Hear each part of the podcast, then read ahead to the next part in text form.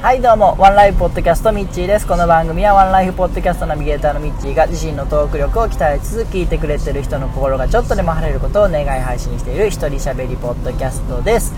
えー今日は9月の29日クリーニングの日の、えー土曜日雨の岡山よりお届けいたします。はい、えー台風が近づいてきておりますね、えー台風24号非常に大きな、えー勢力を保ったまま現在沖縄諸島に、えー近づいているんですかね。はい。このまま、えー明日にかけ日本列島を縦断する、え予報になっておりますが。まあ明日の夕方ぐらい岡山の最接近の予報なんですけども本当にね何もないことを願うばかりなんですけどもまあここ数週間、えちょっと、え収録の方間空いてしまったんですけども、えーいろいろありましてですね、まあ、ちょっとバタバタしていて、えー今日も通勤中の、えー車の中から収録しているんですけどもちょっとまあ雑音等いっぱい入ってると思うんですけどすいません。はい。でえーまあいろいろあったお話をしたいんですけどとりあえず昨日ですね、えーワンライフポッドキャスト第160 5回から7回だったかなの、えー収録をしてきました、えー前々回前回のゲストか。前回のゲストの、えー株式会社シンシア代表の柴田さんの、えーご紹介でですね、えー美人レポーターもされている坂東瑞希さんというですね、えー女性の方だったんですけども非常にお美しい方でかつキャラがめちゃめちゃ良かったですね。はい。あのーもうスーパーポジティブで。で、まあ、かといって以前、えー今年の1月に出ていただいた、えー世界のやす子こと中司やす子さんもあのスーパーポジティブだったんですけどやす子さんはどっちかっていうとこう太陽のようにギラギラして、えーみんなを元気にするようなあそういう感じのポジティブさだったんですけども、えー昨日の坂東さんはですねどっちかというとこうナチュラルというか自然体というか、えーそんな感じでこうポカポカと温かい気持ちにさせてくれる、えーそういう感じのポジティブさを持たれた方だなというふうに思いました。しかもね、え非常にあの彩色兼備といいますかあのこの辺は番組を聞いていただきたいんですけども あのとても、えー優秀な頭脳明快明晰な方だなというのもありましてですね。話していてとてもあの元気になるような方でしたね。はい。詳しくはまあ番組の方聞いていただければいいんですけども。はい。で、えー今日はまあそんな感じでね僕もちょっと元気になったんで収録しようかなと思ってます。も思いました。はい。でえーまあいろいろあったうちのいくつかを言うとですね、まあ、ここのところやっぱりマラソンに向けてですね、えー練習頑張ってるんですよね。ちょっと時間があれば12時間間があれば走りに行こうかなという、えーことをやっておりまして最近ね1 0キロが非常に楽に走れるようになってきてなんか前ね2年前岡山マラソン走ったんでえその時も頑張って練習してたんですけども、えその時こんなに楽に走れてたことないなっていうぐらい、え1 0キロがすごい楽しくてですね。で、まあ、要因いくつかあるんですけども、まあ、一つは痩せた5キロぐらい多分痩せてるんで前回から、まあ痩せて痩せたっていうのも一つあると思うし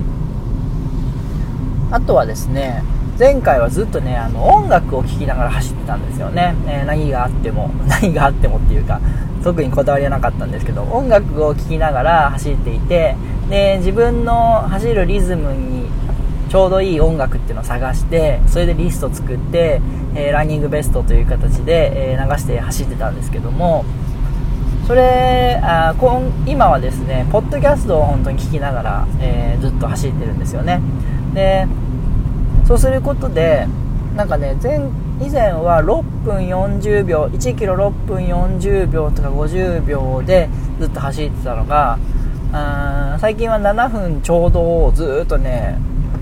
それこそもう10キロずっと7分ちょうどぐらいで走れるぐらいのペース感覚になってるんですよね。で、多分6分40とか50で走ってると疲れてくるんで、で、音楽に合わせて走ってて、どんどん疲れてきて、まあ、それ疲れてもずっとこう頑張って走るみたいな、リズムに合わせてね。っていう流れだったんで、もう10キロほんとしんどかったんですけども、今ね、ポッドキャスト聞きながらだと、仕事中はまあ、ポッドキャスト聞いてるんで、なんかこう、普段の、うーん、全然こう、走ってる感じじゃなくて、普段生活している感覚と同じリズムで、えー、走ってて、で、その感覚で走ると7分ちょうどなんですよ。大体。まあ、だい、なんか、なんか、なんて言うんだろう。なんかたまたまなんですけど、で、前回その、2年前走ってた時は、7分ちょうどで走ろうと思っても、なかなかそのリズムを作れなかったのが、えー、今年、そのポッドキャスト聞きながら走ってると、ちょうど7分ジャストぐらいで走れてて、で、10キロぐらい、あまり疲れることもなく、まあ、疲れるのは疲れるんですけども、こう、頑張りすぎないぐらいの、えー、ちょうどいい感じで走れて、今非常に調子がいいなと思ってますね。で、それで練習頑張ってるおかげかどうかわかんないんですけども、なんとですね、まあ、ツイッターの方ではあげたんですけども、えー、来年3月3日に行われるですね、東京マラソンの方に当選いたしまして、いや、これすごいんですよ。12.1倍で、なかなか、ほんとね、10年連続で落選してる人とかもいるらしくって、もう本当偶然たまたまなんていうか強運と言いますか悪運と言いますか、えー、ついてるみたいで。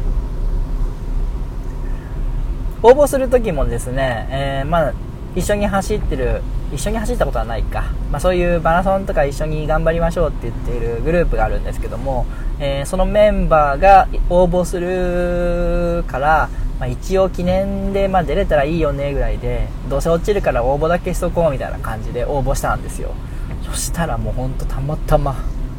当選しちゃいまして、えー、で僕ね今度ハワイに、家族で行くんですけどもそれでですねお金がなくてですね今年。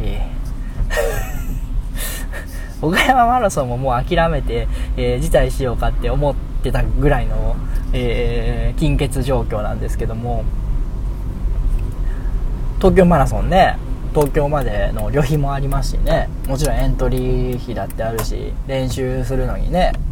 飲み物買ったりとかいろいろ道具を準備したりとかありますからお金がないんですよね。でまあ非常に悩んだんですけどもやっぱりまあせっかく受かったもうね一生通らないかもしれないですからね。これはなんかもうチャンスですから周りの人もね借金してでも行くべきだっていう声もあってですね、えー、もうじゃあ行くしかねえなっていうことになりましてもう、えー、行きの飛行機とホテルは予約いたしました。もちろんあのエントリー料も払いました。これでもう3月3日行くしかなくなりました。まあ多分今の感じで言うと、えー、岡山マラソンは多分完走できると思いますし、えー、この調子でずっと練習していけるならば東京マラソンも楽しく走れるんじゃないかなとは思ってるんですけども前回岡山マラソンね2016年に、えー、42.195キロ初めて走った時はですね、えー、ま、疲労困憊で帰ってからその晩の夜一晩中ずっと戻してたんですよね。体がもう限界を超えてたみたいな、えー、ゴールしゴールするときは全然平気だったんですけどその後の後遺症がひどかって。でその後出たハーフマラソンそうじゃハーフマラソンも、えー、終わった後戻して、えー、そんなことをやっておりますんでね 今回岡山マラソンは戻さずにゴールして戻さないってことが、えー、一つ目標であってですねそのために今練習頑張ってます。はい。で、えー、できれば東京マラソンも、まあ、その日のうちに帰らなくちゃいけないんで東京から。なんとかね楽しくちょっと余裕を持ってゴールできればなというふうには思ってます。はい。なんで、えー、ぜひですねあの東京にお住まいの方はですね応援まあ多分分かんないと思うんですけども応援来ていただければ何かしらこう勇気づけられるんじゃないかなとは思ってるんで、よかったらですね、えー、まあ、来ていただくなくても、えー、いろんな形で応援していただけたらなというふうに思います。はい。じゃあそろそろ、えー、お店の方に近づいてきたんで、この辺で終了したいと思います。はい。じゃあ、また次回お相手はミッチーでした。あたし天気になれ。